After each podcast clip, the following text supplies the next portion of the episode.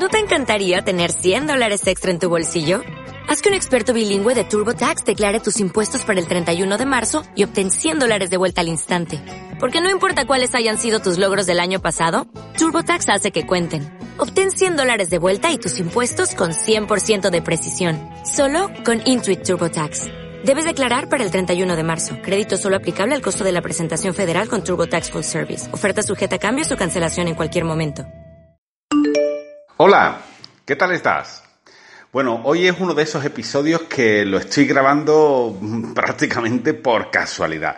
Te lo digo porque hay días, ¿verdad?, que uno tiene organizado, planificado todas las tareas que tiene que hacer y cuando se pone a hacer una de ellas, pues surgen una serie de inconvenientes y de problemas que algunas veces parece sacado de un libro de terror, ¿no? Porque son cosas que dices tú, bueno, ¿cómo ha podido fallar esto? La cuestión es que estoy grabando este episodio mm, directamente con el móvil, como he hecho en otras ocasiones, pero he tenido que hacerlo desde otro smartphone diferente, porque el mío de pronto ha dejado de funcionar la aplicación que grababa. Después he entrado en mi equipo, en mi ordenador, para intentar grabarlo con otro programa que tengo ahí. La cuestión es que no terminaba de cargar. No sé qué es lo que pasaba. Parecía que todo se había puesto en mi contra para que hoy no grabase el episodio. Pero bueno, sí es verdad que, bueno, hay que ser gente de recursos, ¿verdad? Tenemos que siempre buscar la fórmula para encontrar la solución.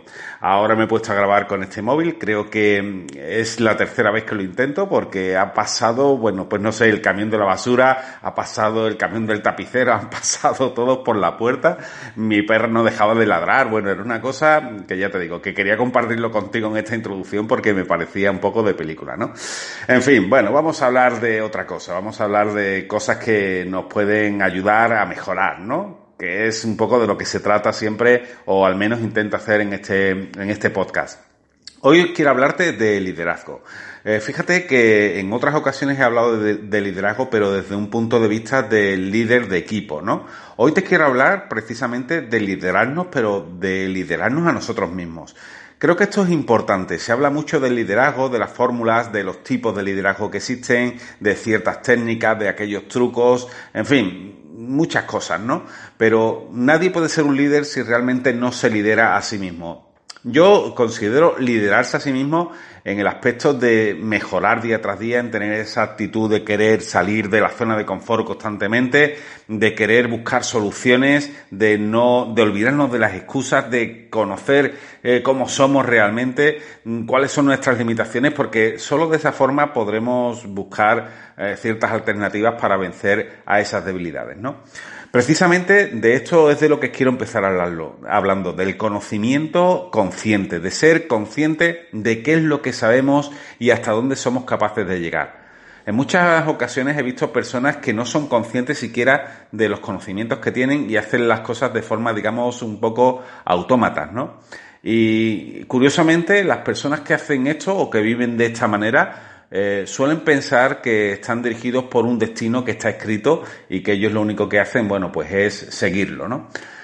Creo que mm, en realidad el tema de conocernos conscientemente, de saber exactamente dónde están nuestros límites y cuáles son nuestras debilidades, es la única manera de que le pongamos freno a ciertas, a ciertos obstáculos, ¿no? A ciertas debilidades que tengamos. Porque si no conocemos que están ahí, obviamente nunca le podremos poner ningún tipo de arreglo, ¿no? Hay ciertas cosas que influyen directamente en esto del conocimiento consciente. Es el hecho, por ejemplo, de los estímulos, de los estímulos que sin querer entran en nuestra mente y que nos condicionan el día y nos llegan a condicionar la semana e incluso el mes. Obviamente, si nos condicionan para mejor, bienvenido. Lo que ocurre que en, en muchas ocasiones, en la mayoría de los casos, estos estímulos que recibimos son estímulos externos y no somos conscientes siquiera que los estamos recibiendo. Por ejemplo, hay gente que se levanta por la mañana y lo primero que hace es poner las noticias en la televisión, ¿no? Y las noticias están diseñadas, estos programas de noticias están diseñados para causar miedo, para causar estupor, para llamarnos la atención. Y obviamente nos llama mucho más la atención con noticias negativas, con noticias eh, violentas, que si lo hacen con buenas noticias. De hecho, obsérvalo, las noticias habitualmente, el 80 o el 90% de esas noticias son noticias negativas. Para que salga una noticia positiva, bueno, primero han dado 10 negativas. a mí algunas veces me causa un poco de, no sé, de irritación, ¿no? Porque veo que, eh, no sé, dan algunas noticias que son negativas y que no tienen demasiada repercusión. Y después dan una buena que sí realmente merece la pena, ¿no? Sin embargo, te han soltado todas las malas, incluso aunque carezcan de relevancia, ¿no? Eh, todos estos estímulos acaban entrando en nuestro cerebro, acaban entrando en nuestra mente y condicionan en el día a día, aunque uno crea que no, pero al final te acaba condicionando porque tienes estos estímulos externos negativos. Después llegas al trabajo y a lo mejor te encuentras con determinados problemas, discutes con tu socio, discutes con tus empleados o con tu jefe, eh, tienes problemas con proveedores.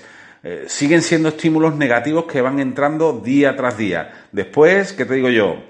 Te vas a casa, te quieres relajar un poco y te pones a ver programas que tienen estímulos, que a lo mejor son estímulos, bueno, pues no sé, de entretenimiento y tal, pero que no te aportan ningún valor, no te hacen crecer, ¿no?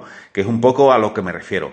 Lo ideal sería encontrar estímulos constantemente que nos pusieran en una actitud positiva, pero que también nos ayudaran a crecer, nos ayudaran a mejorar, nos, nos ayudaran en definitiva a, pasar al siguiente nivel, ¿no?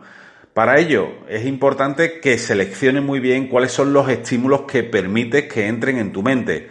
Ya sé que en algunas ocasiones todo esto lo hacemos de manera inconsciente. Por eso te empezaba hablando de tomar conciencia de los conocimientos que tenemos y de los estímulos que vamos a permitir entrar ser consciente de eso que nos va a aportar mejoras o todo lo contrario. Para esto mm, es importante estar pendiente al principio, porque como lo hacemos como hábito y lo hacemos prácticamente sin darnos cuenta, pues no somos capaces de distinguir qué es lo que nos está haciendo bien y qué es lo que nos está haciendo mal, ¿no? Es como, por ejemplo, el que tiene el hábito de comer dulces pues lo hace prácticamente sin darse cuenta. Sí, en el fondo quizás sabe que es negativo, pero cuando se está comiendo el dulce en ese momento no está pensando, oye, esto no me lo voy a comer hoy, porque he tomado la decisión de, cuidarme o de dejar de comer tanto dulce, ¿no? Pues ocurre exactamente lo mismo con todos los estímulos que, vienen de, de forma externa y que entran en nuestro cerebro. Para esto también es importante, y esto sé que es un poco, bueno, delicado, el tema de elegir o escoger con quién nos relacionamos.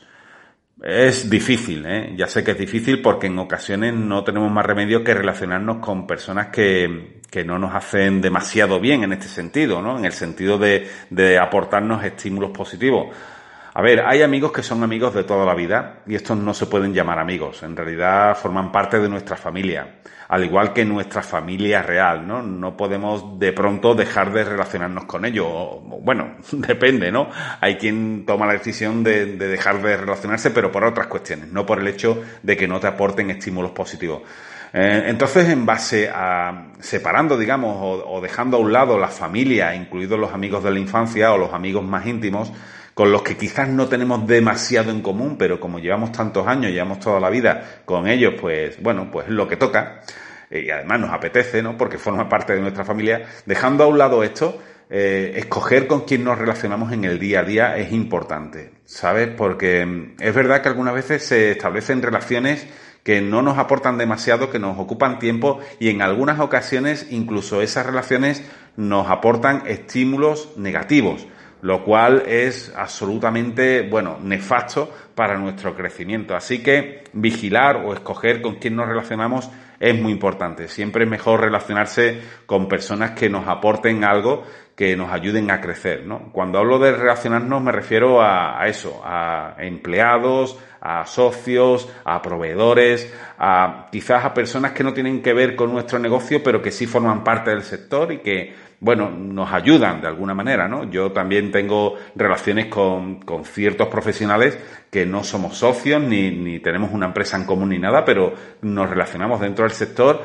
y esto siempre ayuda, esto siempre aporta. Además te das, eh, te das cuenta todo aquel que, que está en el mundo del emprendimiento y que le gusta hacer proyectos y tal, que empieza poco a poco a tener este cambio de mentalidad, ¿no? Quizás al principio no lo tiene, pero conforme va avanzando se va dando cuenta de que es importante tener una actitud determinada, cuidar los estímulos externos que nos llegan, saber con quién relacionarse y todo esto. Además de, escoger con quién nos relacionamos, de cuidar los estímulos externos que nos llegan y de tomar conciencia de lo que sabemos y lo, y lo, que no sabemos, es importante tener en mente siempre eso de eh, estar constantemente aprendiendo algo nuevo. ¿Sabes? Salir de la zona de confort para aprender algo que no conocemos es vital. Y aquí hay muchísima gente, jo, yo me he encontrado con un montón de gente a lo largo de mi vida que piensa que ya lo sabe todo y lo que esconde detrás de eso es una excusa que le permite o que le impide, mejor dicho, salir de su zona de confort. Porque está a gusto con lo que sabe, piensa que ya lo sabe todo y que ya no necesita estudiar nada más, porque está cómodo donde está. Claro, salir de la zona de confort implica adentrarte en un área que te produce cierto miedo pero sobrepasando eso, llegaríamos a la zona de aprendizaje. Y cuando ya estamos en esa zona de aprendizaje y estamos dispuestos a aprender lo que haga falta, ya pasamos a la zona de crecimiento, que es realmente la que todo el mundo va buscando. Pero pasar de la zona de confort a la zona de crecimiento, para ello es necesario pasar por el miedo y por la zona de aprendizaje. Esto es así. Tenemos que aprender a ejercitar el músculo del aprendizaje. Algunas veces no se trata de aprender cosas nuevas, sino de refrescar cosas que ya sabíamos y que quizás le encontremos un matiz nuevo, algo diferente, algo que nos llevemos, ¿no? Repasar cosas antiguas puede darte la sensación de que quizás estás perdiendo el tiempo, pero todo lo contrario, de verdad, yo lo suelo hacer a menudo y me ayuda muchísimo porque me ayuda en todo, me ayuda en mis relaciones personales, me ayuda en mis relaciones profesionales, me ayuda a la, a la hora de crear contenido, me ayuda a la hora de tener clara la idea de hacia dónde quiero ir, porque no hay nada más triste que alguien que piense que ya lo sabe todo. De hecho, no sé si tú conocerás a alguien así, pero hay muchas personas que terminan su carrera, hacen una carrera de lo que, de lo que sea, de odontología, de fisioterapia, de, bueno, de lo que sea, ¿no? Y cuando terminan la carrera piensan que ya, bah, se acabó, ya no tienen que estudiar nada más. Y se quedan estancados. De hecho, hay muchas personas que han estudiado su misma carrera, personas que quizás a lo mejor han, han sacado peor nota que ellos, y sin embargo triunfan en la vida. Triunfan en la vida por muchos aspectos, ¿no? Pero entre ellos esto que te estoy diciendo, el, que, el querer eh, conocer cosas cada dos por tres, el, el querer avanzar, el querer tener nuevos conocimientos, todo esto ayuda al crecimiento. Si no, obsérvalo, hay personas que en igualdad de condiciones una se queda parada, o sea, en igualdad de condiciones me refiero, me refiero a que las dos sabiendo exactamente lo mismo, habiendo estudiado la misma carrera, habiendo sacado las mismas notas, una triunfa y la otra no. Es probable que la que triunfa lo hace gracias a su actitud, a esa actitud de querer mejorar constantemente, de, de saber con quién debe de relacionarse, de escoger muy bien en los estímulos que, que le llegan y todo esto, ¿no? Obviamente, esto lo va a dar el autoconocimiento, ¿no? El conocernos bien a nosotros mismos, el, hacer de vez en cuando ejercicios de retrospección para saber exactamente dónde estamos, qué somos capaces de hacer, cuáles son nuestras limitaciones y, después buscarle, eh, bueno, pues todas las salidas y todas las soluciones posibles para que esto se produzca, ¿no? Para que este crecimiento se produzca. Una vez escuché, además lo tengo aquí apuntado, dice, el arte de ser líder es aprender a liderarnos a nosotros mismos. Si no sabemos liderarnos a nosotros mismos, es imposible que lideremos a los demás.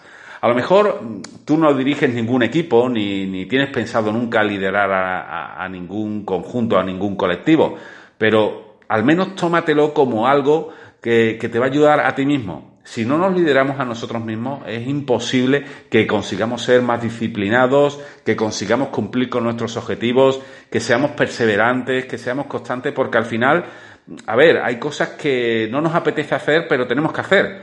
Y ahí es donde está la gran diferencia. Si nos lideramos a nosotros mismos y somos conscientes de que hay veces que tenemos que hacer cosas que no nos apetece, bueno, pues si no nos lideramos, obviamente lo más fácil es no hacer esas cosas, ¿no? Dejar de hacerlas. Pero si nos lideramos, vamos a ser lo suficientemente disciplinados como para decir, no, lo tengo que hacer sí o sí porque es fundamental para llegar a donde quiero llegar. Mantener una mente creativa en todo este proceso es muy importante. Eh, una mente creativa me refiero a buscar constantemente soluciones. Las soluciones eh, siempre vienen de nuestra zona creativa, de nuestra parte del cerebro creativa.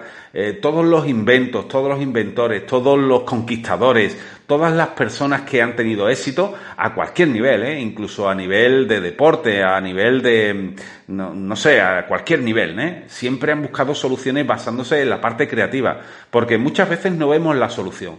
Y no la vemos porque creemos que debería de ser una solución obvia, que, ya hemos eh, tomado en alguna ocasión, pero no siempre es así. Algunas veces tenemos que tirar de nuestra mente creativa para poder eh, introducir esos cambios o esas soluciones a nuestra mente emprendedora, que es la que realmente nos va a impulsar a conseguir aquello que deseemos. Bueno, pues nada más. Espero que te haya gustado este episodio y nos vemos en el siguiente. Chao. ¿No te encantaría tener 100 dólares extra en tu bolsillo? Haz que un experto bilingüe de TurboTax declare tus impuestos para el 31 de marzo y obtén 100 dólares de vuelta al instante. Porque no importa cuáles hayan sido tus logros del año pasado, TurboTax hace que cuenten. Obtén 100 dólares de vuelta y tus impuestos con 100% de precisión. Solo con Intuit TurboTax. Debes declarar para el 31 de marzo. Crédito solo aplicable al costo de la presentación federal con TurboTax Full Service. Oferta sujeta a cambios o cancelación en cualquier momento.